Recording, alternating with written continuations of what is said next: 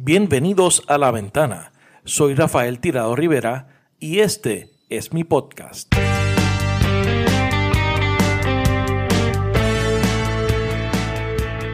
Bienvenidos al episodio 40 del podcast La Ventana Puerto Rico. Esta semana conversamos con el representante por acumulación del Partido Popular Democrático, Jesús Manuel Ortiz. Con el representante Hablamos sobre sus inicios como periodista y cómo esto lo lleva al mundo de la política. Hablamos sobre algunos puntos importantes en su agenda legislativa y dialogamos sobre los retos del Partido Popular y su visión sobre cómo enfrentarlos. Jesús Manuel es de los nombres que suenan para buscar la presidencia del PPD o una eventual candidatura a la gobernación. Sobre eso le pregunté directamente y esto fue lo que nos dijo yo no descarto nada en este momento. Te soy totalmente honesto. Eh, yo sí te puedo asegurar que yo, mi, idea, ¿verdad? obviamente tú no propones y Dios dispone. Mi intención es aspirar a una posición electiva en, el próximo, la próxima elección. Nuevamente, eso ya yo le he dicho. ¿Cuál va a ser esa posición? Yo no he decidido eso todavía. Eh, hay muchos factores que tengo que considerar, por supuesto. Eh, me preocupa la situación del partido y, estoy disponible para ayudar en la manera que yo pueda ayudar, pero no he tomado una decisión sobre dónde pienso que, debería ser mi próxima aspiración. Eh, por eso no puedo descartar nada, porque si te digo que lo descarto, pues no te estoy diciendo la verdad y no, no es mi. La verdad es que no he tomado esa decisión. Pienso que Jesús Manuel está haciendo un ejercicio honesto de reflexión no solamente sobre una posible candidatura a la presidencia del PPD o a la gobernación, sino que también está reflexionando sobre el presente y el futuro del PPD. Creo que entiende los enormes retos que tiene el Partido Popular no solamente frente a la elección del 2024, sino al futuro mismo de la colectividad. Retos que tienen origen en los cambios demográficos, sociales y estructurales del país y que están anclados además en un contexto histórico que no se puede ignorar. ¿Qué representa el PPD? No al jíbaro, figura lejana que ya no existe, sino el ciudadano del siglo XXI conectado al mundo. ¿Cuál es la agenda política, social y económica? ¿Cómo visualiza su relación con el ambiente, con el capital, con la pobreza, con la desigualdad? Cómo piensa el lugar de Puerto Rico en el Caribe y definitivamente cómo visualiza la relación colonial con los Estados Unidos. Todos estos cuestionamientos se suman a la tendencia mundial de la fragmentación del centro político que ha sido el espacio ocupado por el Partido Popular producto de la crisis económica internacional, la creciente brecha entre ricos y pobres y el descontento con las instituciones que en Puerto Rico también es generalizado, entre otras cosas por los continuos escándalos de corrupción y las políticas neoliberales de las pasadas décadas. La próxima semana le damos un vistazo a los procesos de cambios políticos en Chile, para eso conversamos con Susana Riquelme, vicepresidenta de la Asociación Chilena de Ciencia Política, y Nerea Palma, estudiante doctoral de la Universidad Católica, ambas pertenecientes a la red de politólogas de Latinoamérica. La ventana está disponible en donde quiera que escuches podcast, así que suscríbete para que recibas las notificaciones de los nuevos episodios que se publican los viernes. Deja tu review y las cinco estrellas en Apple Podcast para llegar a más personas. También todos los episodios de este ciclo de la ventana están disponibles a través de informalpr.com informalpr.com. Si le das like a mi página de Facebook o te suscribes a mi canal de YouTube, Podrás ver los videos de las entrevistas a partir del jueves en la noche. Sígueme en las redes sociales, búscame como Rafael Tirado Rivera en Facebook, en Twitter, en YouTube y en Instagram. Y por último, suscríbete a nuestro nuevo canal de Telegram. El enlace está en las notas de este episodio, al igual que los enlaces a mis redes sociales. Así que ahora los dejo con la entrevista a Jesús Manuel Ortiz. Jesús Manuel Ortiz bienvenido a la ventana.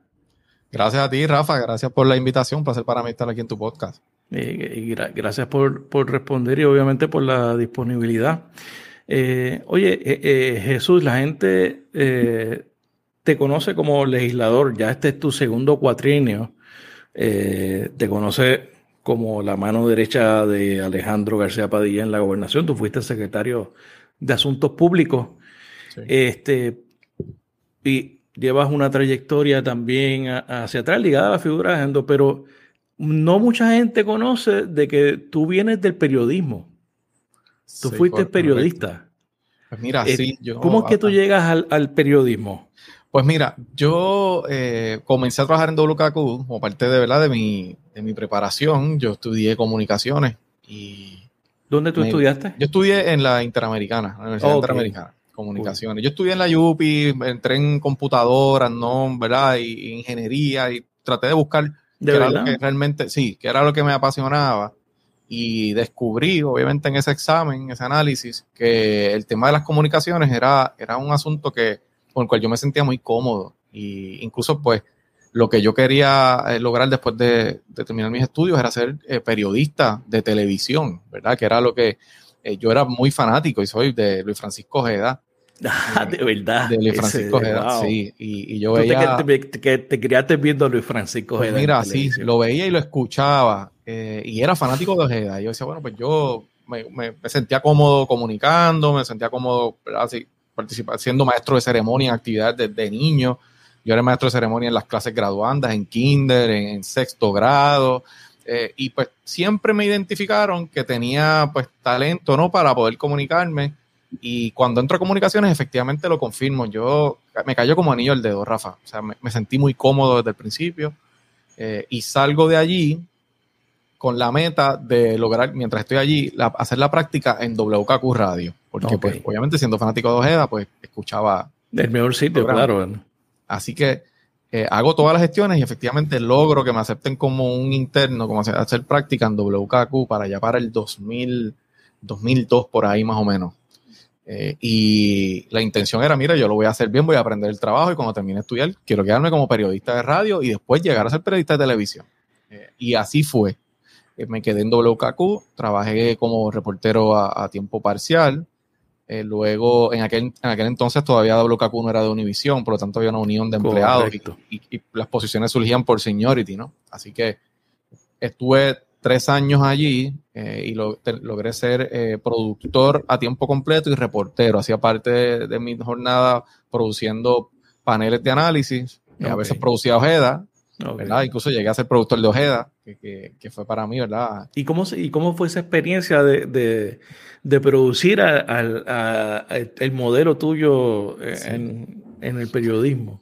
Mira, fue una gran experiencia. Eh, era, o sea, para mí, pues Luis Francisco Ojeda era el periodista. era el fiscal del pueblo, como le decían en, su, en sus tiempos. Y fue una gran experiencia. Ojeda fue, ¿verdad? Conmigo eh, siempre muy amable y me enseñó mucho allí. Y además de eso, tuve la oportunidad de trabajar con Luis Guardiola. Cuando Ojeda cambia de horario, se va de la emisora, no recuerdo si fue que salió su programa para otra emisora y llega Luis Guardiola y yo termino siendo el productor de, de Luis Guardiola en WKQ. Así que también aprendí mucho de Luis. Eh, eh, y al final se me encomienda, ah, y, aquí es donde se empieza a conectar la política conmigo, se me encomienda montar como productor un panel, yo sé que tú recuerdas aquella controversia que surgió entre Fuego Cruzado y WKQ. Correcto, que ahí fue la salida de... Exactamente, cuando Fuego Cruzado se va, pues me encomiendan montar un panel nuevo, totalmente nuevo. Aquel panel se llamaba A Palo Limpio. Eh, y en aquel entonces, pues había un panelista del PNP, un panelista independentista y un panelista del Partido Popular. El, panelista del Partido Popular, en varias ocasiones que no pudo asistir, envió como sustituto a este joven que se llamaba Alejandro García Padilla, a quien yo no conocía. ¿Y, quién lo moderaba? ¿Ese era el Jay? ¿Lo, moderaba? No, lo moderaba José Sánchez Acosta. Ah, el licenciado Sánchez Acosta. Los panelistas eran Sánchez Acosta, Inés Quiles, y Reinaldo Alegría en su inicio. Wow. sí, Reinaldo varias veces envió a Alejandro a sustituirlo. En un momento dado, eh, Reinaldo sale del programa y mi jefa, que era la directora de noticias, se llama Marisol Seda, me encomienda conseguir un panelista del Partido Popular. Y yo recuerdo que yo le digo, mira, aquí viene, viene un muchacho que es hermano del presidente de la universidad, que me parece que ese muchacho es bueno, le digo yo. Creo que es ágil, ¿verdad? Puede hacer y al final del camino termino yo reclutando a Alejandro García Padilla, porque ella pues me encomendó eso a mí, para el panel. Así que yo a todo el mundo le digo, yo comencé siendo jefe de Alejandro García Padilla porque yo era el productor del programa. Y básicamente el responsable de traer a Alejandro a la política. Correctamente, eh, eh, así mismo fue. Eh, pues entonces Alejandro sigue siendo panelista como para el 2003, ya es eso, 2003, quizás mediados de 2003, en aquella campaña de Aníbal Acevedo Vilar y Pedro Rosselló, que recordarás que era bien intensa. Sí. Eh, en un cuento largo corto, gana Aníbal Acevedo Vilar y nombra a Alejandro García Padilla el DACO.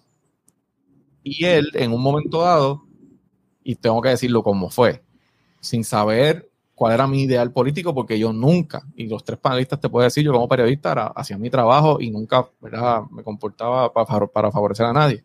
Me ofrece ser secretario de prensa en el DACO. Y, eh, y, en, lo, y en, lo, personal, ¿tú, ¿tú habías tenido contacto con la política anteriormente? Nunca. Ni en tu familia era gente política. No. Eh, la familia por parte de mi mamá que es una familia bien, bien del PNP, de Bayamón. Sí, oh, sí, sí. La familia de mi mamá es eh, o sea, de, Ramón Luis Rivera Padre y de senadores del distrito de Bayamón, eh, pero reconocida PNP en Bayamón. Eh, ellos sí, pero yo nunca he tenido contacto con, la política. Mis papás nunca estuvieron en política, ni nadie cercano, ¿verdad? Era algo lejano para ti. Era algo lejano más para allá de tu interés por las noticias. Exacto, exacto. Eh, así que cuando él me ofrece trabajar en DACO, yo te tengo que ser bien honesto, no era lo que yo quería hacer, pero en aquel entonces, eh, pues yo tenía, ya, yo empecé a tener una familia muy joven. En aquel momento yo, a mis 25 años, tenía tres hijos. así que tenía que, sí, fue un análisis de, y, y lo puse en una balanza así. Y bueno, mi interés personal, mi aspiración es ser reportero de televisión y para eso tengo que dar unos pasos pero el bienestar de mi familia hoy está en yo poder dar ¿verdad? una mejor calidad de vida y aquí, y, estaba en la emisora, pues eh, no, no, lo podía hacer. Así que decidí tomar ese paso simplemente porque pensé que, que, podía ser mejor para mis hijos en ese momento, ¿verdad? Un análisis que hice en aquel momento. Y me voy a trabajar a DACO como secretario de prensa. Eh, por primera vez en el gobierno, no sabía nada de lo que era el gobierno, fue un cambio bien drástico y, y duro para mí porque el ambiente en gobierno es muy distinto a lo que uno veía en la empresa privada. Eh, así que comienzo a dar esos primeros pasos en el 2005 como secretario de prensa del DACO. Eh, y allí trabajo dos años con García Padilla, luego él renuncia porque iba a ser candidato al Senado, entra Víctor Suárez y yo sigo los, los dos años que quedan del cuatrenio con Víctor en el, en el DACO y a la misma vez, pues por las tardes, pues ayudaba a Alejandro a, a lo que era correr su campaña como senador. Y ahí aprendí entonces, ya viene la segunda, la, el, tercer cambio, El, segundo cambio que me lleva al tercer escenario, que es el de una campaña política. Que ese otro monstruo totalmente distinto. Totalmente distinto. Ahí comienzo a aprender el tema de las operaciones de campo, y empiezo a, aprender a conocer gente dentro del Partido Popular, a visitar todos los pueblos, eh, aprender cómo se corre una campaña. Y luego que él llega al Senado, yo sigo siendo su asesor de comunicaciones Luego pasó a ser secretario de prensa en la campaña a gobernador en el 2011, me parece. Eh, y luego, pues, secretario de prensa en Fortaleza, que realmente yo soy secretario de Asuntos Públicos al final del cuatrenio. Yo paso desde el 2013 hasta el 2015 siendo el secretario de prensa. Ya en verano de 2015 es que yo, es que me nombran como secretario de Asuntos Públicos y prensa. Sigo siendo el director secretario de prensa, pero con una función de portavoz en Fortaleza como secretario de Asuntos Públicos. Y, y luego de eso, pues decido aspirar y ya pues esto es un poco historia más, más reciente. Pero entonces tú, eh, interesante porque muchas veces el, como tú muy dices, la campaña es otra cosa. Eh, y, la gobernación o estar en fortaleza es una cosa muy distinta, especialmente desde el punto de vista del gobernador. En la, en la campaña todo el mundo está con uno, todo el mundo es chévere, va de evento en evento, este, de actividad en actividad, estás todo el día en la calle rodeado de gente.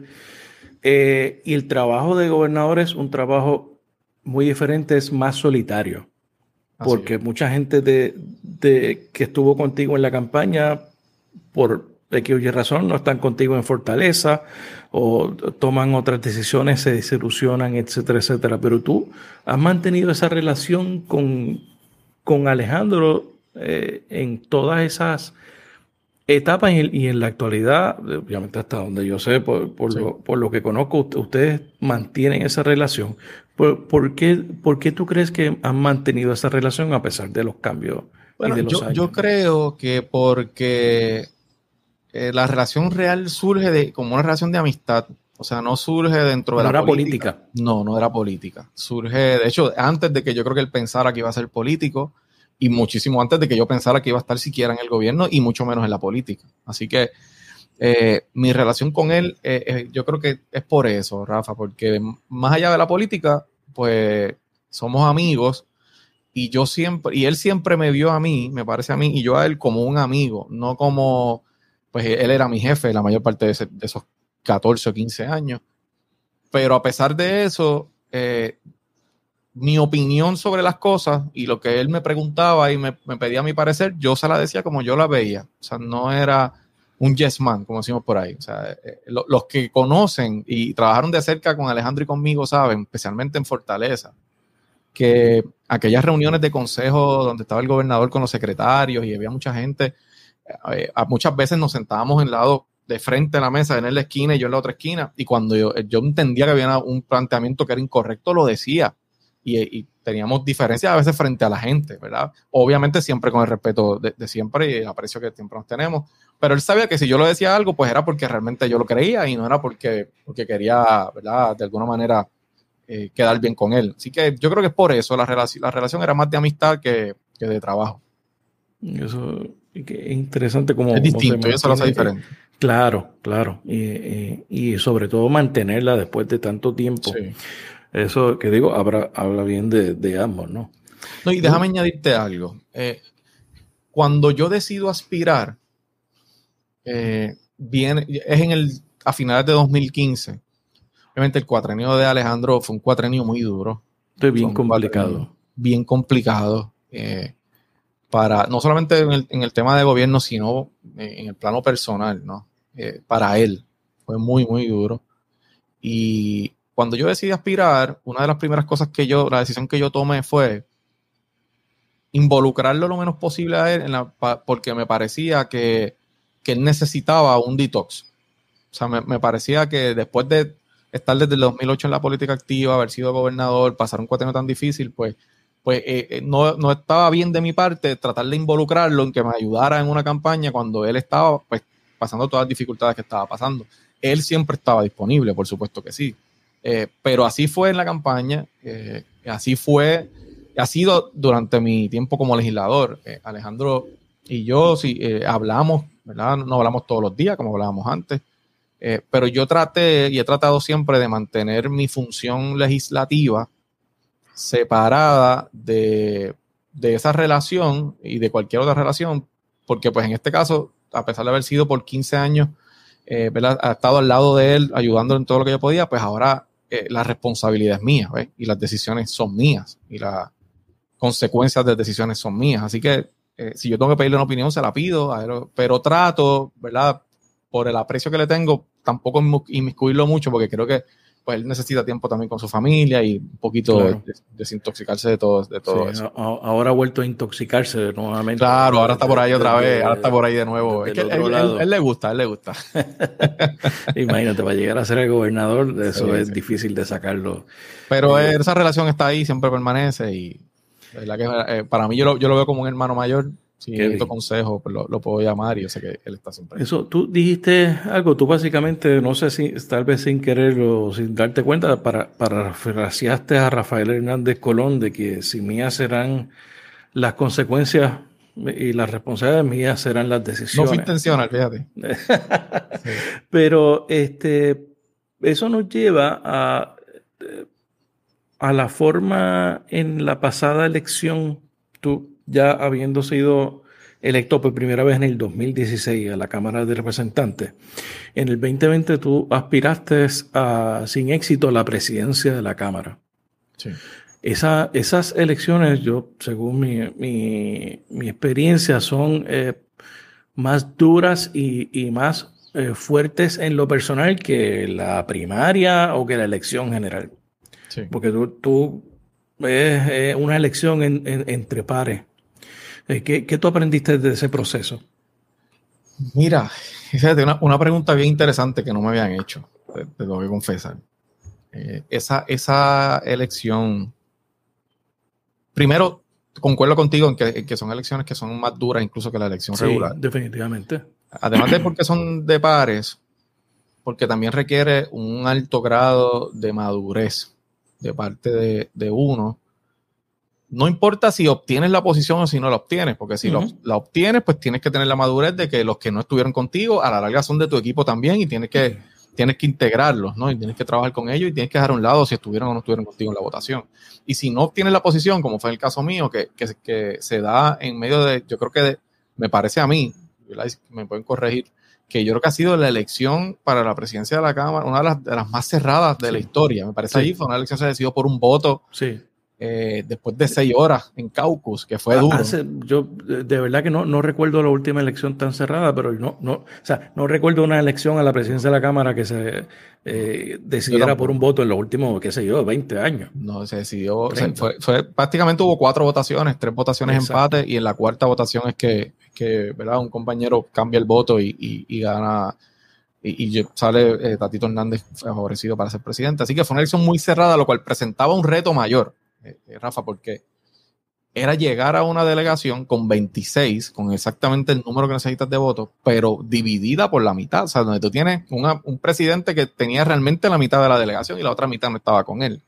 Eh, así que, como yo lo vi, requería más de mí una prueba de si realmente yo iba a ser un político tradicional en términos de mantener una pelea por una posición o si iba a impulsar el bien común tanto de la Cámara como del país a través de la Cámara como del Partido Popular, porque si yo hubiese tratado de mantener esa división allí para de alguna manera eh, hacer fuerza o, ¿verdad? Por la razón que fuera, pues le iba a hacer daño no solamente a la Cámara, al país, porque iba a ser problemático probar cualquier cosa allí, sino a la institución, ¿verdad? Así que requería un, alto grado de, de, pues, de, decir, mira, esto es un proceso natural, eh, a uno sale favorecido a veces y a veces no, y ahora hay un, un bien mayor, que cuál es, pues que la Cámara sea funcional, que el país pueda contar con ese cuerpo legislativo y que el Partido Popular no tenga allí un problema desde el día uno. Y así lo hice, eh, Rafa, yo salí ese día del partido, el día de esa votación,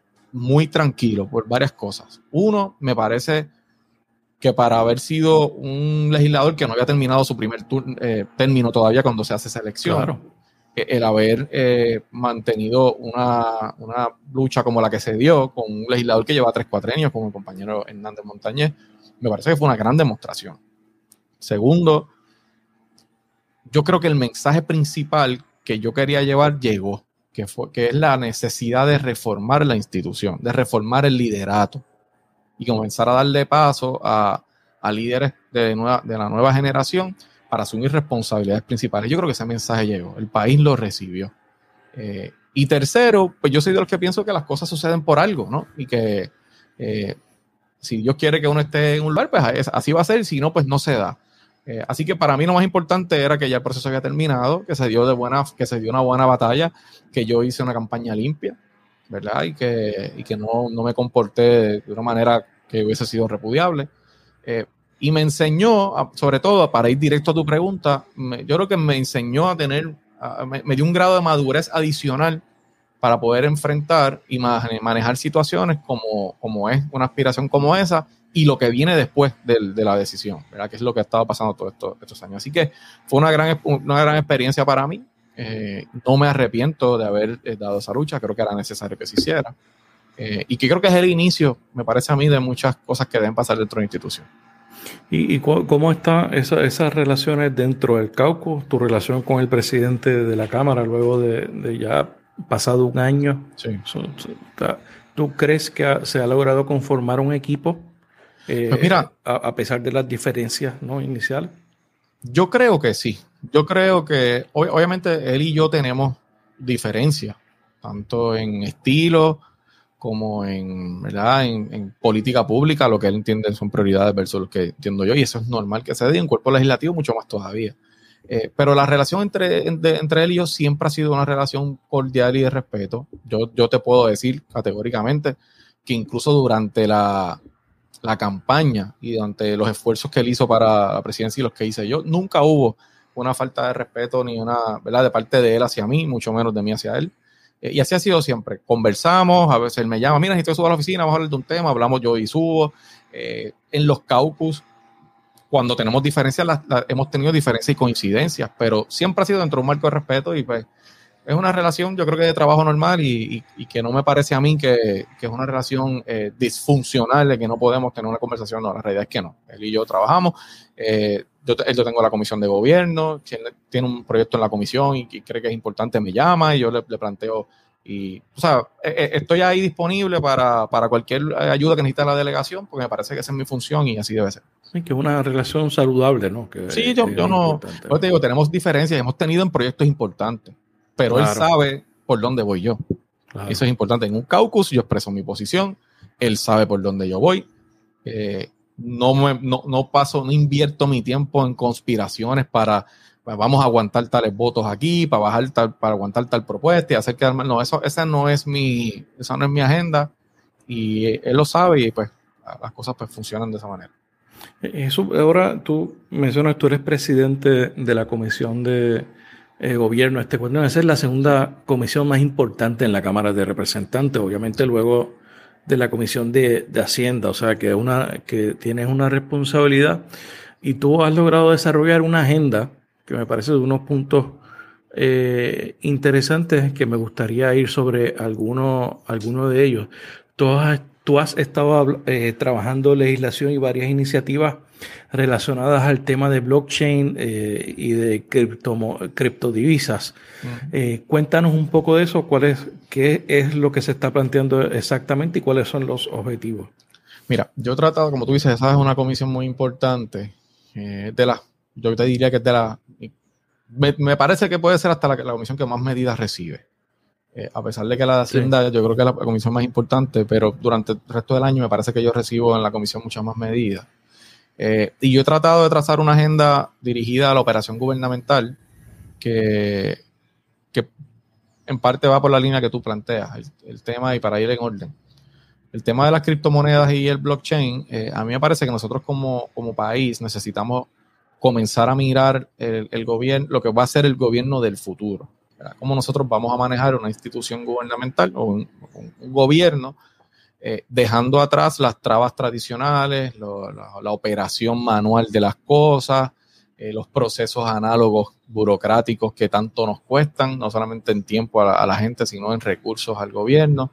Eh, y el tema del blockchain en especial es un tema que me parece que va muy por esa línea, porque además de ser medular en el desarrollo y, en la operación de las criptomonedas, es un sistema que nos permite realizar transacciones de manera segura, de manera más eficiente, eh, y que el gobierno tiene que auscultar para incluirlo en sus procesos. E, esa legislación es una resolución de investigación, hay una que es mía y una que es del presidente de la Cámara.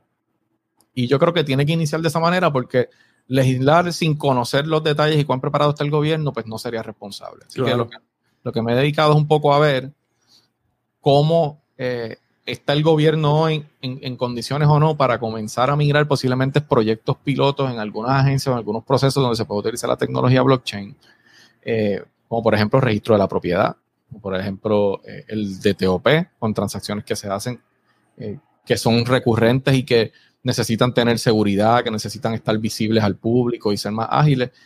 y, y hacia eso nos estamos dirigiendo. hemos empezado vistas públicas, citando agencias, citando a agencias que tienen que ver relacionadas, están relacionadas directamente con el tema de la tecnología.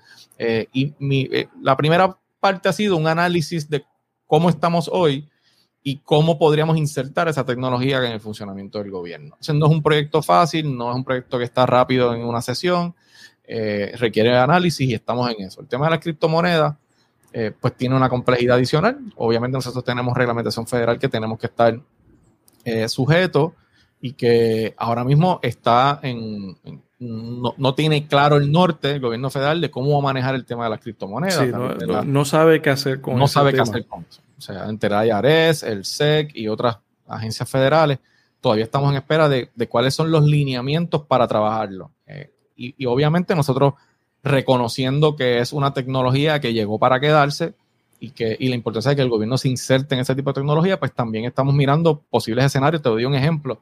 Eh, como la posibilidad de que el gobierno de Puerto Rico y los municipios puedan aceptar donativos, hoy pueden aceptar donativos. O sea, si usted quiere donarle al gobierno, a un gobierno municipal, mil dólares para algo, usted lo puede hacer, eso se permite. Pues, quizás permitir la posibilidad de que puedan hacerse, hacerse donaciones en criptomonedas. eh, es, dar un primer paso para empezar a lidiar con, la, ¿verdad? con el tema. Pero sí lo estamos manejando con mucho cuidado, Rafa, porque, porque queremos hacerlo de manera responsable.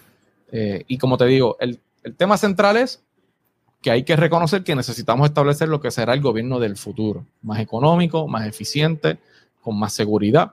Y, eh, una cosa que tú no mencionaste, pero que va a comenzar ahora, Dios mediante, posiblemente en mayo, después que termine el tema de transparencia gubernamental, es eh, la confección de una ley de ciberseguridad nacional. Ok, eso es importante. Eso es importante porque tenemos que establecer el andamiaje de seguridad para, para que el sistema pueda garantizar la protección de datos, garantizar el líquido, ¿verdad? que no sea el líquido de información, notificación a los usuarios y a los clientes del gobierno si hay una, eh, un, breach ¿no? de seguridad, etcétera, y vamos a empezar a trabajar ese tema también. Y el tema de transparencia, que lo mencionaste, pues obviamente es fundamental el derecho constitucional al acceso a información. ¿Y eh, qué, es lo eh, de, transparencia exactamente? ¿Qué, es lo que busca eh, eso? Yo sé que tú has tenido varias reuniones, varias mesas redondas con, con, grupos, organizaciones. ¿Está incluyendo a grupos sin fines de lucro? Sí. Mira, es bien interesante lo que hemos hecho con ese proyecto, Rafa, porque aquí hay dos leyes que se aprobaron el cuatro pasado, la ley 122 y la 141, que las aprobó el gobierno del PNP, para trabajar lo que era eh, los datos abiertos y el acceso a la información.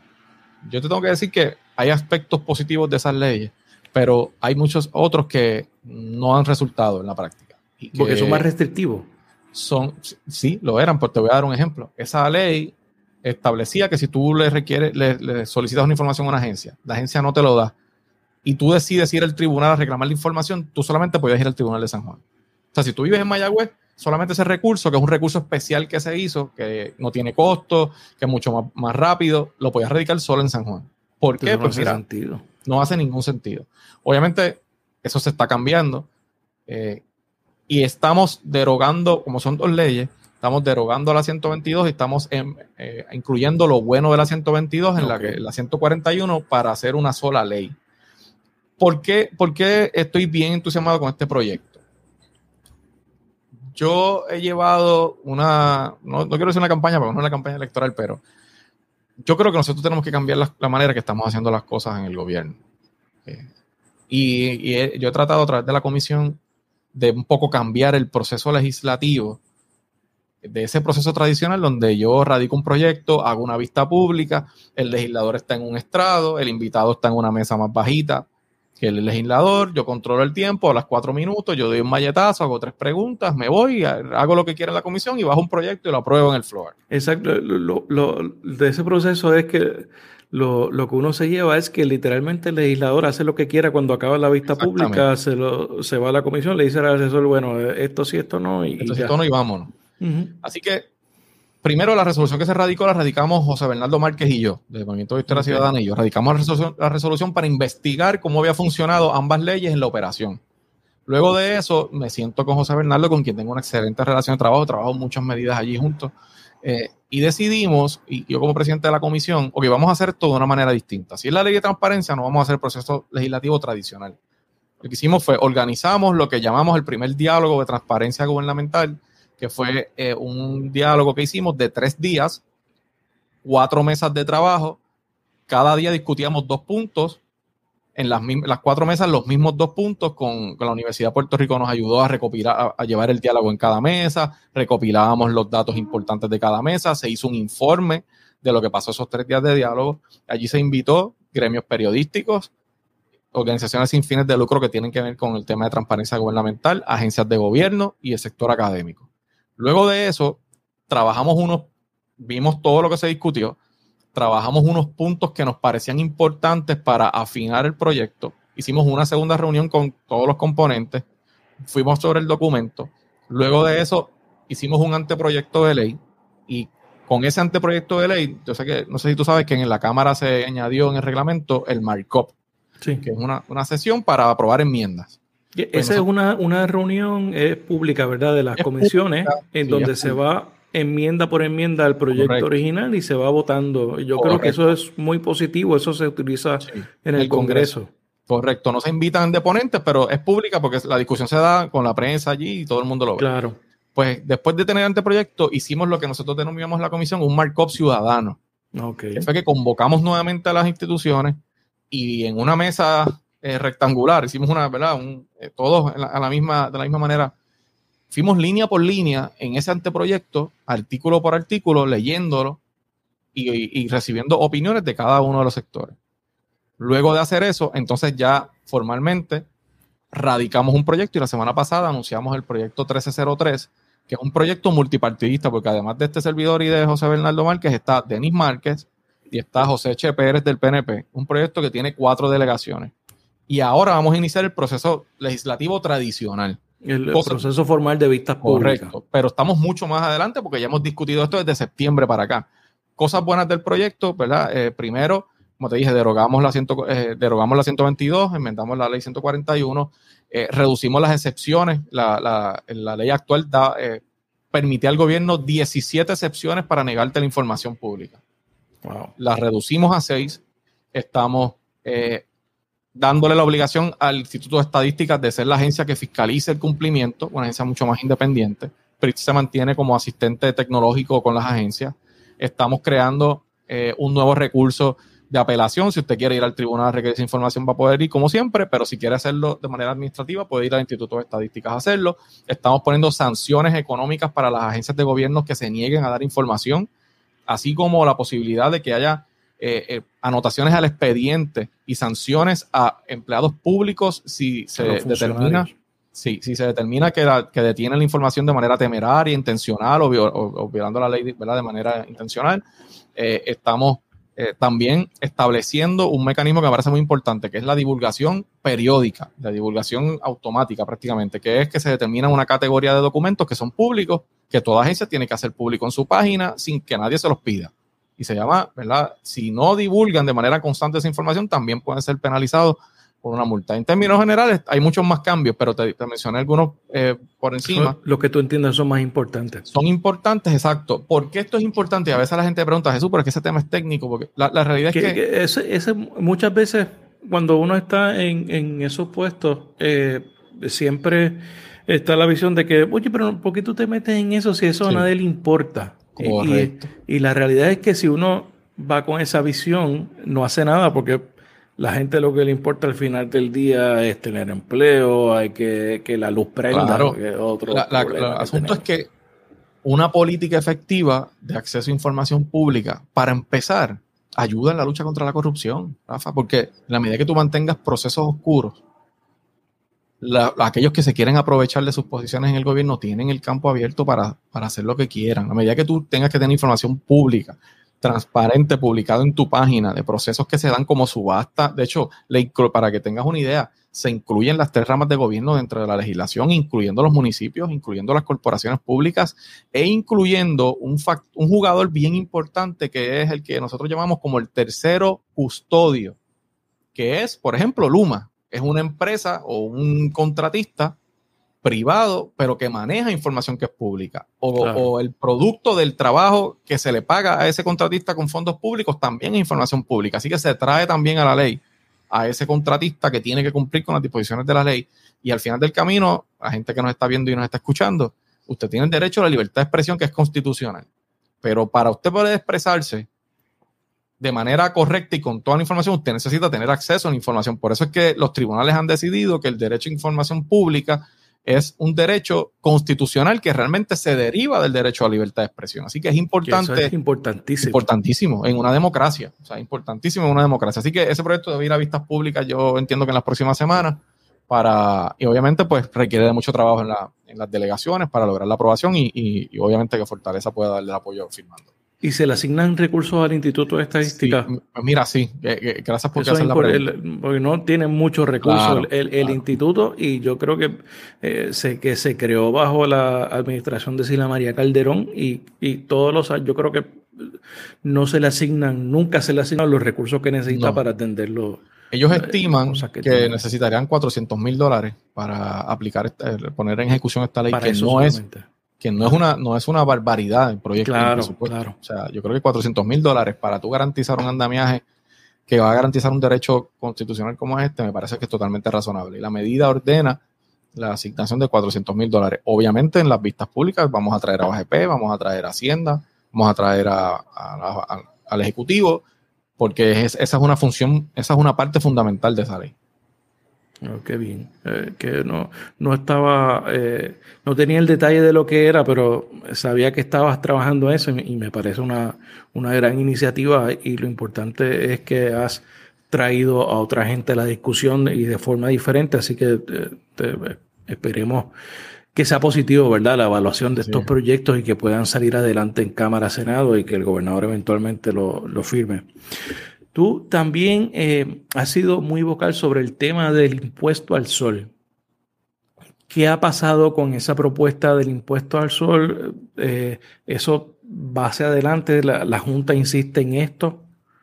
Pues mira, yo creo que esa es una batalla que logramos, eh, por lo menos la, quizás no hemos ganado la guerra ahí. Claro.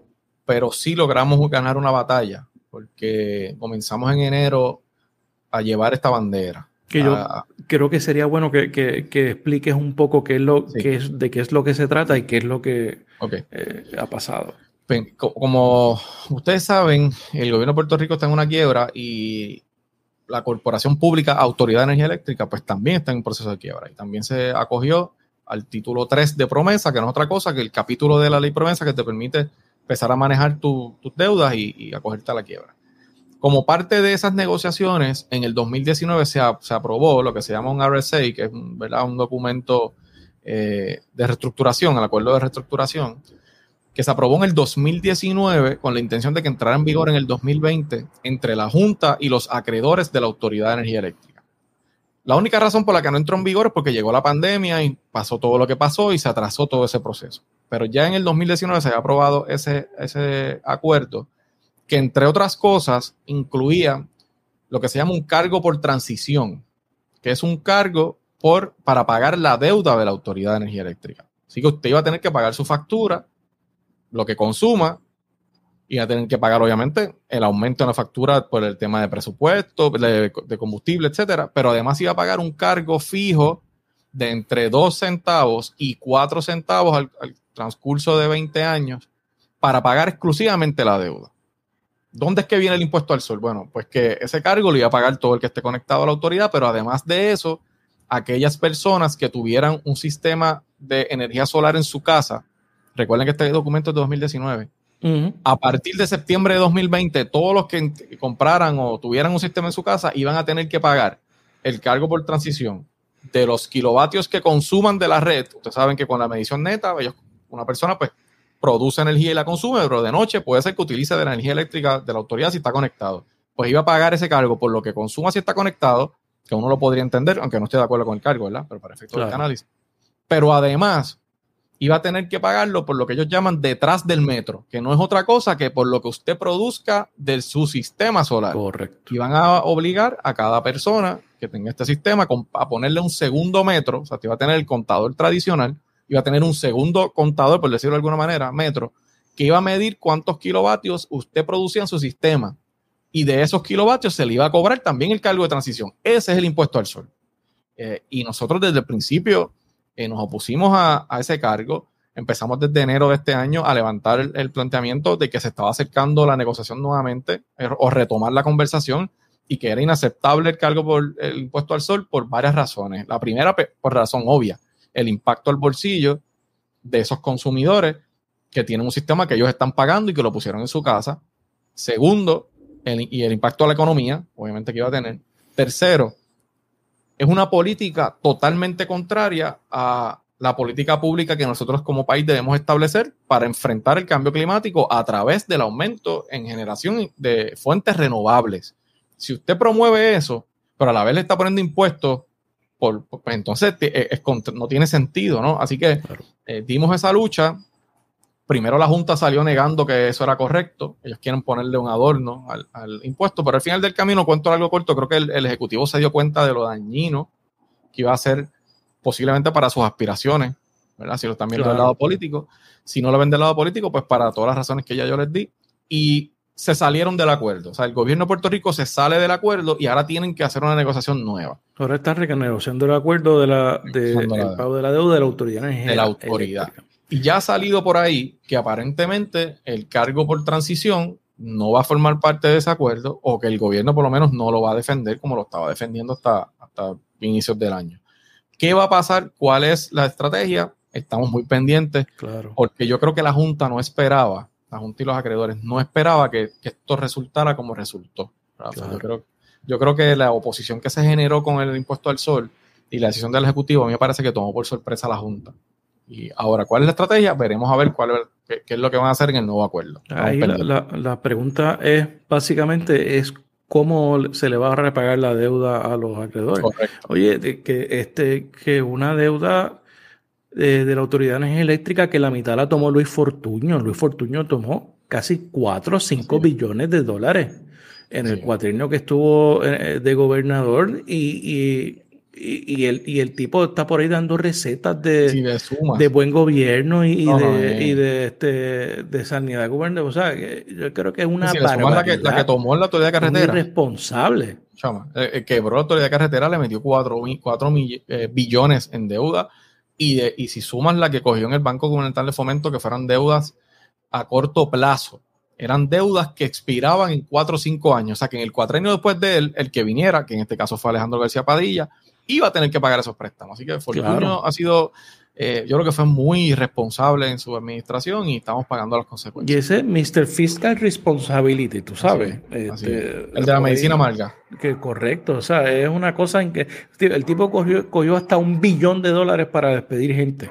Así, así es, increíble. Muchos de los, de los problemas que, que, tiene el país hoy es gracias a Luis Fortuño y él está por ahí este, eh, salió de, Fortaleza, se fue para la Junta de, de, Averti, que es la que le privatizó eh, el, auto, el Expreso 22, o sea, es, una, es una barbaridad. Y se fue, y se fue a trabajar en el, en el a un bufete que él como gobernador le dio más de 20 millones de dólares en contrato. Y fue y pidió una opinión en ética que se la dieron, pues supuestamente no había ningún conflicto y allí está trabajando.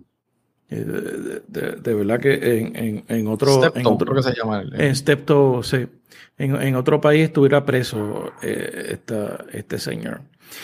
Mira, tú eh, fuiste hace poco, estuviste visitando en Salinas como parte de la comisión de. Tú eres miembro de la Comisión de Recursos Naturales, me, me parece. visitando allí el, el área de, de las mareas, de Jobo este, ¿Qué vistes allí? ¿Qué, qué tú piensas de, lo que viste? Pues mira, la, verdad es que es muy triste. Eh, es, un, área espectacularmente preciosa, ¿sabes? Es un, sector que tiene un acceso a un área preciosa de, recursos naturales. Nunca había estado allí. Eh, y cuando vi, cuando llegué, me llamaron la atención varias cosas. Primero, hay muchas construcciones, creo que vi 10 o 12 lotes.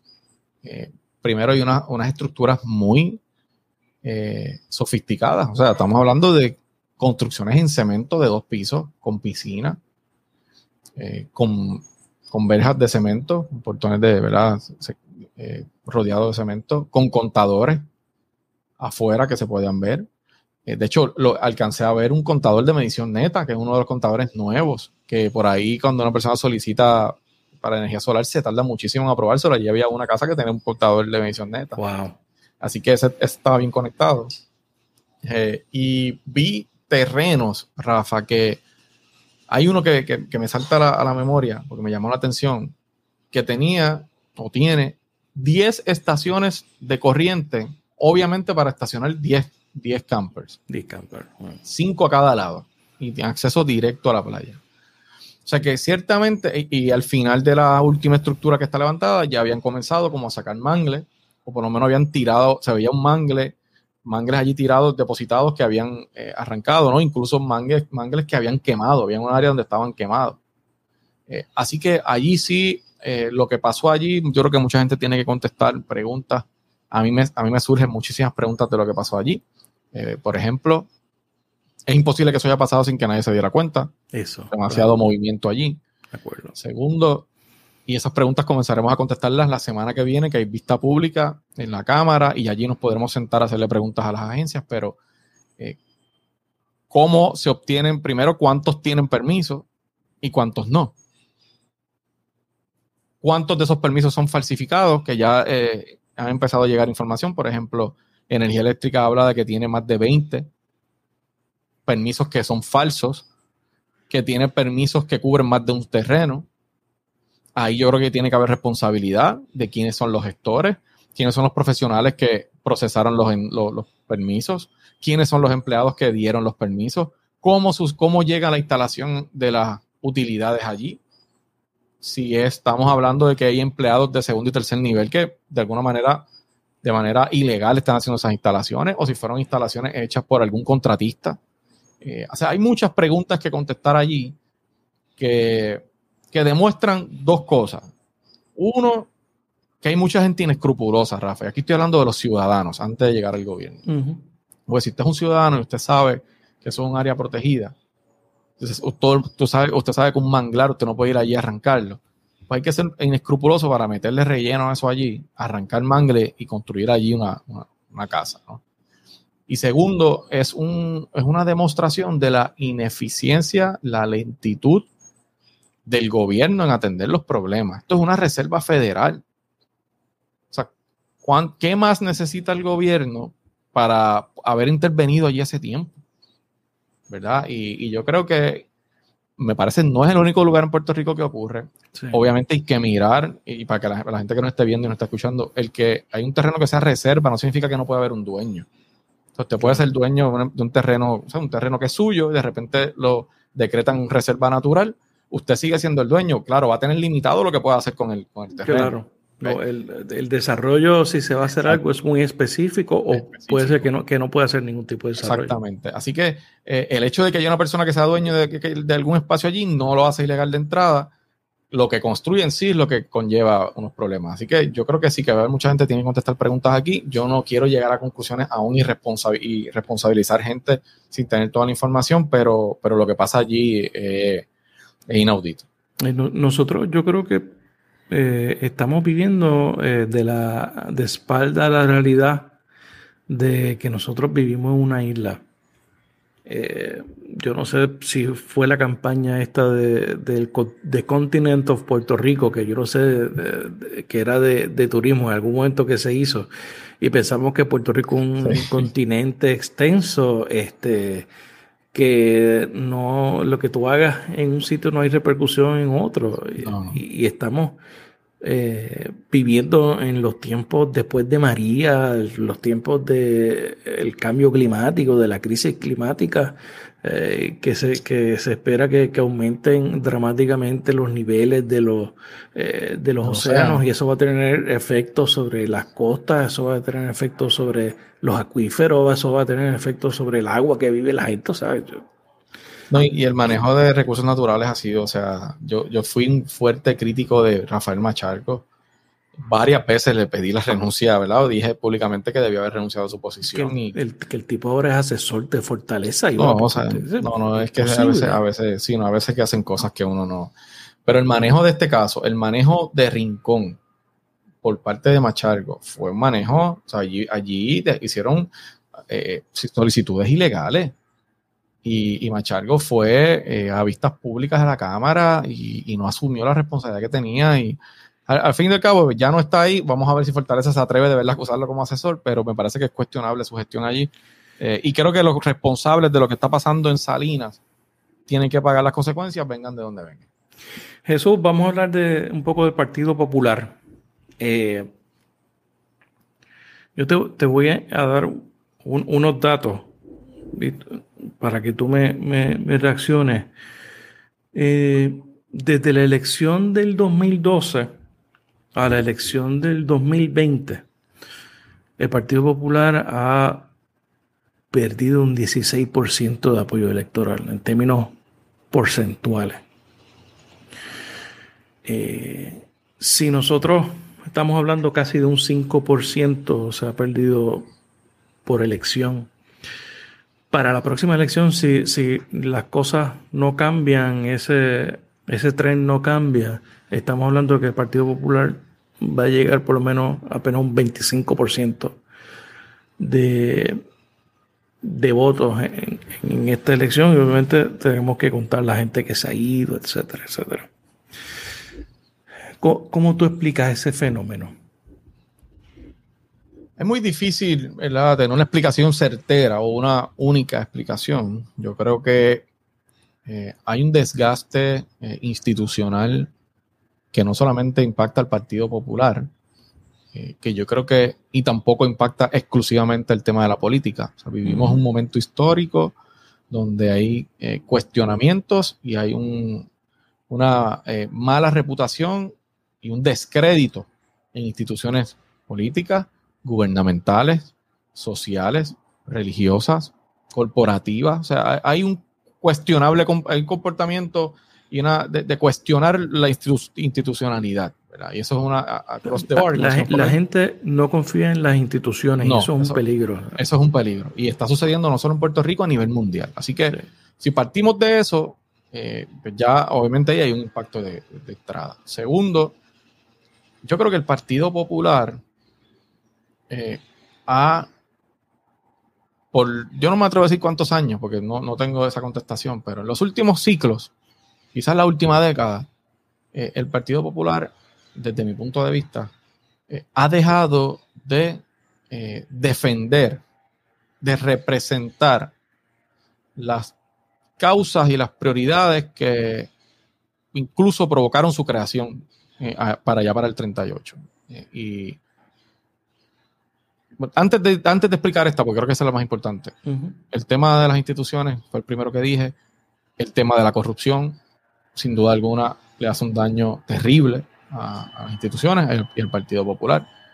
Eh, y tercero, ese que acabo de mencionar, en términos de que el electorado de hoy pues, va, va, subiendo un electorado que no necesariamente tiene una fidelidad por las instituciones y tiene razón para no tenerla. Rafa, porque eh, si miramos quizás dos generaciones atrás o tres, pues esas generaciones nacieron en condiciones bien difíciles, vieron como el Partido Popular como instrumento echó para adelante eh, el país, ¿verdad? Y ellos pudieron mejorar su condición. Después viene otra, una generación detrás de ellos que llega a un momento un poco más estable, donde ya no pasaron las vicisitudes de los anteriores, pero estaban muy presentes porque eran sus papás los que la habían pasado. De eso después llega otra generación que ya cada vez va dejando más atrás esas vicisitudes hasta que estamos hoy donde hay generaciones que nacen y cuando miran a su alrededor lo que hay es crisis, crisis fiscal, crisis en retiro, crisis en, crimen, crisis de corrupción, eh, sus papás no, saben si tienen retiro, sus abuelos no pueden pagar sus medicamentos y al final del camino cuestionan todo lo que es la institucionalidad porque no tienen el por qué tener una lealtad hacia esa No solamente sus papás ni sus abuelos, sino que ellos no van a tener No tienen, claro, exacto. Así que eh, esos electores, por supuesto, no tienen ese apego. Ahora bien, ¿qué buscan esos electores? Obviamente, desde mi punto de vista, uno tiene la, la verdad agarra por el mango, ¿no? Buscan defender causas en las que ellos creen, Rafa. Y ahí, es ahí donde yo tengo problemas con el desempeño del Partido Popular. El tema del estatus es un tema importante, es un tema que siempre coloca a un partido de centro en una situación más difícil que los partidos ideológicos como el PNP y el PIB, que nacen y, viven para su causa, ¿no? que es el estatus y la independencia en un caso y estadía en otro. El Partido Popular no es ese tipo de partido. Así que de entrada tenemos más difícil en ese renglón. Y si a eso tú le añades que las causas que sí son las que provocan la creación del partido se dejan de defender y pasan a un segundo o tercer plano, pues entonces de momento te encuentras con una institución que tú no sabes lo que defiende. Y, yo creo que el Partido Popular ha llegado a ese momento. Y si nosotros queremos poder apelar a esas nuevas generaciones que están buscando gobiernos eficientes, que están buscando defender y proteger el ambiente, que están buscando garantizar la educación a través de la Universidad de Puerto Rico y de un sistema de educación efectivo, que están buscando eh, garantizar derechos a las poblaciones, pues el Partido Popular, si quiere ser relevante y tener una posibilidad, tiene que definir, redefinir sus causas y explicarle a esos electores lo que significa votar por el Partido Popular el tema del estatus se atenderá de la manera que se atiende, pero, pero no, eso no es excusa para dejar de defender lo que significa la institución. Y te digo algo brevemente, yo leí en estos días que, tuve la oportunidad de tener un rato libre, me puse a leer las memorias de Muñoz, lo vi el libro, déjame cogí el libro, déjame leer el momento para el 38 que pasó cuando, ¿verdad? Repasarlo. Y me di con, un, con una explicación que da Muñoz que me llamó mucho la atención cuando, cuando él escribe el Partido Popular, ¿verdad? en el, y antes de su primera elección plantea que un jíbaro independentista le hizo un planteamiento a él, eh, no, que era anti-independentista, un jíbaro que le temía la independencia, le hizo un planteamiento a Muñoz de preocupación sobre si el Partido Popular iba a empujar la independencia y lo que eso podría significar. Y él dice que él decide que el partido se dedicara a trabajar temas sociales y de la calidad de vida de la gente y que no tocara el estatus en ese momento porque entendía que eso no era lo que el país quería.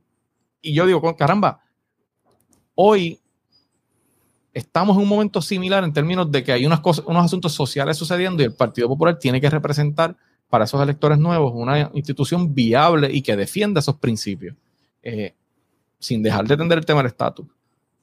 Pero hoy eso no es lo que está sucediendo, Rafa. Y yo, creo que e, eso es uno de los, de los puntos. Segundo, tiene, tiene, que darse paso a una transición de liderato. O sea, eh, los líderes veteranos y veteranas, nosotros tenemos que agradecerle todo el trabajo que han hecho, tenemos que reconocer su valía y su importancia en este momento histórico, pero hay que eh, llevar un mensaje claro de que hace falta que nuevos líderes asuman posiciones de responsabilidad, asuman esas responsabilidades principales y que puedan ser las caras y los nuevos eh, líderes del Partido Popular de cara al 2024. Y esa transición de liderato no solo se da en los partidos, se da en todas las instituciones. Los compañeros veteranos en su momento dieron esa batalla y eran líderes nuevos que pidieron su espacio, reclamaron su espacio y lo, y lo, asumieron. Pero lo mismo tiene que pasar ahora. Eh, y si no entendemos eso, vamos a tener serios problemas para poder representar una opción real en el 2024. Eso es más fácil decirlo que hacerlo. Y yo estoy claro de eso. Pero de que hay que impulsar ese cambio generacional y no de no hablo de edades, eh, y no tiene que ver con el tema de edades, sino de, de, esos líderes, esa gente, esos líderes que están en los pueblos, en los, los, distritos, que están disponibles para asumir su responsabilidad, pero no se les da la oportunidad. Eh, yo creo que hay que hacerlo. Y, y por eso yo, junto con un grupo de compañeros, estamos empezando a proponer unos cambios en el reglamento que le den esa participación más amplia, que le permitan asumir roles más importantes a esa nueva generación, junto con los compañeros de experiencia, que por supuesto son muy, muy importantes. Yo quiero eh, retomarlo por, por, los mismos puntos que has traído. Vamos, vamos a hablar un poco de estatus, de, de, esa discusión después de la, del relevo y me gustaría ver los cambios que tú estás proponiendo específicamente eh, eh, a la composición del reglamento del Partido Popular. Tú, eh, esa, esa conversación que tú planteas sobre el tema del estatus y su futuro, yo lo que, lo que yo escucho lo entiendo y lo que puedo traducir eso es que el Partido Popular es momento de abandonar la defensa del Estado Libre Asociado como Estado, buscar su desarrollo y, y moverse hacia buscar algún eh, acuerdo procesal para atender el tema del estatus. Eso, eso es una posibilidad que tú estás pues planteando. más el final de la premisa que el principio. Yo creo que nosotros sí debemos, debemos basarnos, o sea, el movimiento eh, principal debe ser en establecer un mecanismo procesal. Porque aquí dentro de la institución hay quienes piensan, sí. Claro, pero para eso hay que partir de unas premisas que tienen que estar claras, porque si no, ese movimiento no se puede dar. O sea, no, no sé cómo. ¿Tú ah. piensas que ELA es una colonia eh, hoy? Eh, eh, mira, esa conversación es medular, ¿verdad? Y, y, yo sí creo que el Estado Libre Asociado, ¿verdad? Tiene bondades que, le, han, servido bien al país y que tiene muchas áreas que tienen que mejorar. Yo creo que eso es indiscutible. Esta teoría de que toda la responsabilidad que ha sucedido del Estado Libre Asociado no, pues claro, no, es real. No es real y más que nada es un subterfugio de mucha gente que no quieren asumir la responsabilidad de sus errores y todo le echan la culpa al estatus y además tiene un segundo propósito y es poner a pelear o a distraer a los populares en esa, en esa discusión, que ha sido lo que ha pasado en la última década, Rafa. Nos metemos en el tema del estatus, nos olvidamos de todo lo demás y de repente la gente piensa, bueno, el Partido Popular existe para definir el ELA. Y eso no es real, por lo menos como lo veo yo. El Partido Popular no existe, no existe ni siquiera por el ELA. El ELA se, se, desarrolla 14 años después de que el Partido Popular existe, ¿no?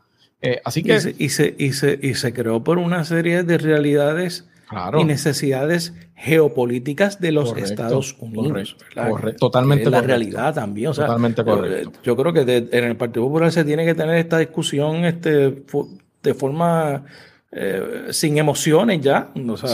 sin duda. Totalmente correcto. Y se crea también para adelantar las verdaderas razones por las que existía el Partido Popular. Obviamente se entendía que llegando al acuerdo que se llegó, se adelantaban las causas que, provocaron la creación del Partido Popular. Y era un vehículo, vamos a ponerlo así, era un vehículo para adelantar las causas. Correcto, es el instrumento para hacer cosas. El instrumento, así lo sigo viendo yo. Eh, mi, eh, preocupación con el tema es que le consume un tiempo a la institución, nos hemos dejado y provoca que no suceda nada más.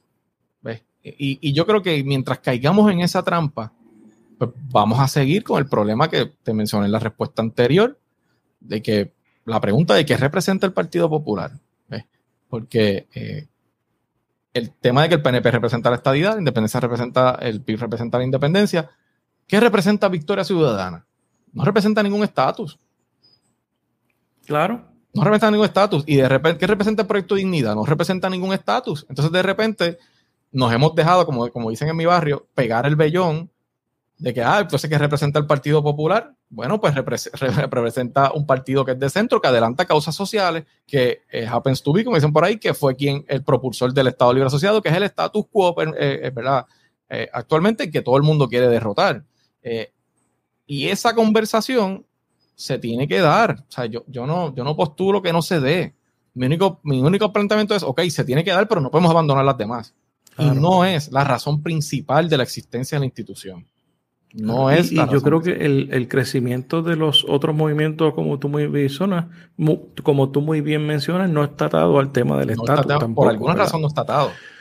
Claro. Eh, eh, promover, quizás, nosotros somos un partido que, debe promover, que lo promovió en un pasado y que yo creo que también se ha abandonado el, buen gobierno, el gobierno honesto, el que combatir la corrupción con fuerza, que no tenga un minuto de break.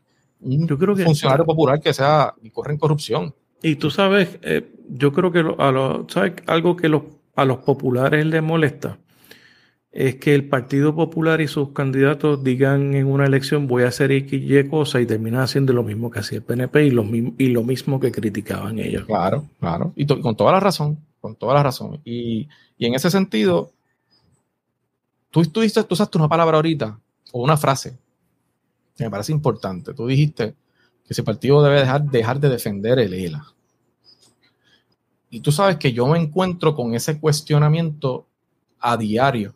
Cuando yo voy a los pueblos, muchos populares se me acercan con ese planteamiento. Diciéndome su molestia por lo que ellos perciben es la falta de defensa del ELA de parte del Partido Popular. Así, así te lo dicen, Rafa. Ustedes no defienden el ELA. El PPD dejó de defender el ELA. ¿Y sabes qué? Tienen razón. Pero no solo el ELA, dejamos de defender el ELA y todo lo demás. El ELA, el desarrollo, digo, en el Partido Popular no hay una discusión tampoco de sobre la soberanía ni la libre asociación, ni nada. O sea, yo, creo que además de que se ha perdido también el contacto con Washington, la realidad que, que, eh, que, es otro problema. residente desde el 2004.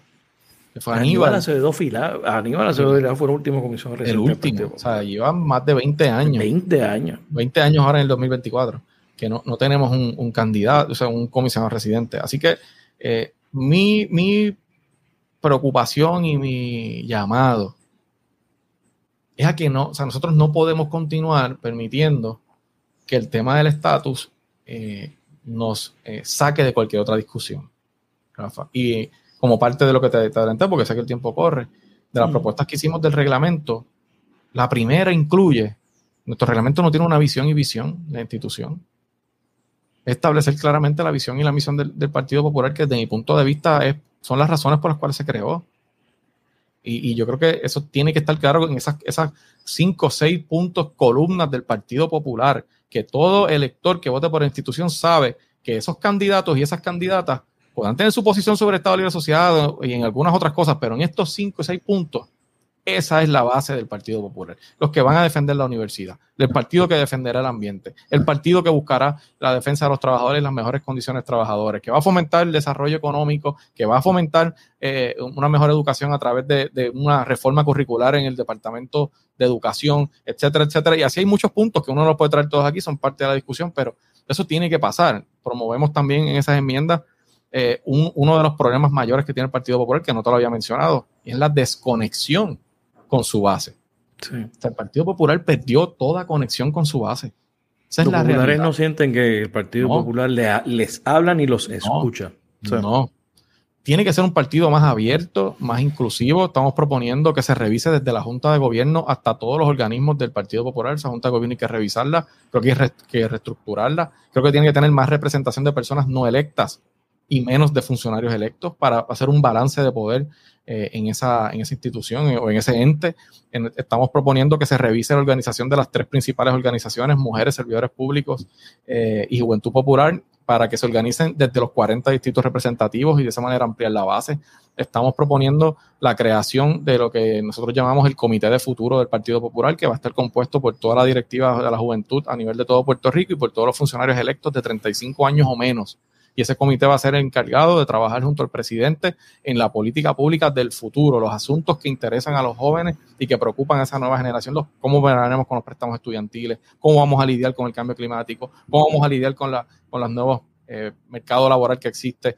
Ya que te hablo de eso, proponemos que se revisen todas las secretarías auxiliares y que se eliminen las que no funcionen y que se establezcan nuevas secretarías auxiliares, que no sean otra cosa que grupos de trabajo para desarrollar política pública sobre cambio climático y asuntos ambientales, sobre el nuevo mercado laboral, porque eh, eh, los trabajos que conocemos hoy, Rafa, van a dejar de existir en los próximos años. La automatización y la inteligencia artificial va a tener otras condiciones en el mercado laboral y nuestros estudiantes tienen que estar preparados para eso. Nuevas fuentes de desarrollo económico, así como de innovación y tecnología. Estamos proponiendo que el director de innovación y tecnología que existe hoy también se incluya el trabajo en, lo que son las redes sociales del Partido Popular, que se establezca una estructura en toda la isla y que se establezca un mecanismo de comunicación electrónica con la base para consultar asuntos de política pública, asuntos de interés público con la base del Partido Popular a través de mecanismos electrónicos que existen ya. Eh, y, eso todo como parte de tres puntos básicos. Uno, eh, cuatro puntos básicos. Establecer el norte de la institución a través de lo que son los postulados bases del, Partido Popular. Dos, retomar y reconstruir la comunicación con la base del Partido Popular. Tres, darle la, oportunidad a esa nueva generación de líderes de asumir sus responsabilidades. Y cuatro, eh, trabajar en lo que yo llamo un programa de futuro. Para mí son cuatro asuntos medulares que la institución tiene que trabajar eh, si quiere ser viable en la próxima elección. ¿Tú no crees que es, momento de separar la presidencia del partido de la candidatura a la gobernación? Mira, yo creo que es una discusión que se tiene que tener. Yo veo la idea con buenos ojos. Tengo una sola preocupación y es el timing en que se pueda dar. Por ejemplo, si se aprobaran este año y, y tenemos en mente que eso entre en vigor en el 2023, estarías entrando posiblemente un administrador y un posible candidato a la misma vez tratando de cero los dos de levantar sus equipos de trabajo y yo no sé si, si ese timing a un año de la elección nos permita o si se debe aprobar para que ya a partir del próximo para que sea en el próximo ciclo y establecer un ciclo electoral. Exacto, establecer un ciclo electoral, la persona puede llegar a ese administrador, esa administradora, trabaja con su equipo de trabajo, si que hay una elección tan cerca y se puede estar, eso hay que discutirlo, pero yo creo que es una idea que tiene sus méritos, eh, hay que discutir los pros y los contras. Esa es mi preocupación, el timing. Tú llevas, tú llevas eh, en la calle ya casi un año. Sí. Eh, tú, yo creo que tú eres de los pocos eh, líderes del Partido Popular que está hablando con la gente, escuchándolo en actividades casi semanal. Sí. ¿A ti te interesa la presidencia del Partido Popular o la candidatura a la gobernación? Yo no descarto nada en este momento. Te soy totalmente honesto. Eh, yo sí te puedo asegurar que yo, mi, idea, ¿verdad? Obviamente tú no propones y Dios dispone. Mi intención es aspirar a una posición electiva en, el próximo, la próxima elección. Nuevamente, eso ya yo le he dicho. ¿Cuál va a ser esa posición? Yo no he decidido eso todavía. Eh, hay muchos factores que tengo que considerar, por supuesto. Eh, me preocupa la situación del partido y, estoy disponible para ayudar en la manera que yo pueda ayudar, pero no he tomado una decisión sobre dónde pienso que, debería ser mi próxima aspiración. Eh, por eso no puedo descartar nada, porque si te digo que lo descarto, pues no te estoy diciendo la verdad y no, no es mi estilo. La verdad es que no he tomado esa decisión. Jesús, ¿qué estás viendo en Netflix? Pues mira, estoy viendo un documental que se llama 800 eh, metros, que es del atentado terrorista que hubo en las Ramblas, en ah, Barcelona. ok, ese... Bien interesante. Sí, ese lo, tengo por ahí para verlo. Sí, lo, se lo recomiendo. El que está viendo y está escuchando esto, que, porque está súper interesante. Creo que tiene son creo que cuatro episodios. Y okay. poquito a poco lo veo por las noches. Creo que he visto dos. Me faltan dos todavía. Eh, estaba interesante. Eh, es que a mí me gustan todas esas series. O sea, yo veo todas esas series que son de, de terrorismo, de investigación criminal. De documentales. De... Documentales me gustan mucho eh, verlo. Y, claro, veo también eh, cosas de ciencia ficción y, de... Y para relajarte, porque claro. Eh, ¿qué, es lo último que viste así? déjame pensar. Vi... Estoy viendo uno que se llama The Witcher, que es de un. Es como de fantasía, ¿no? ah, ese está en Amazon Prime, ¿verdad? está en Netflix. Está en Netflix. Ah, The Witcher, exacto. Sí, sí, sí, sí, esa es larga, esa todavía no la he terminado.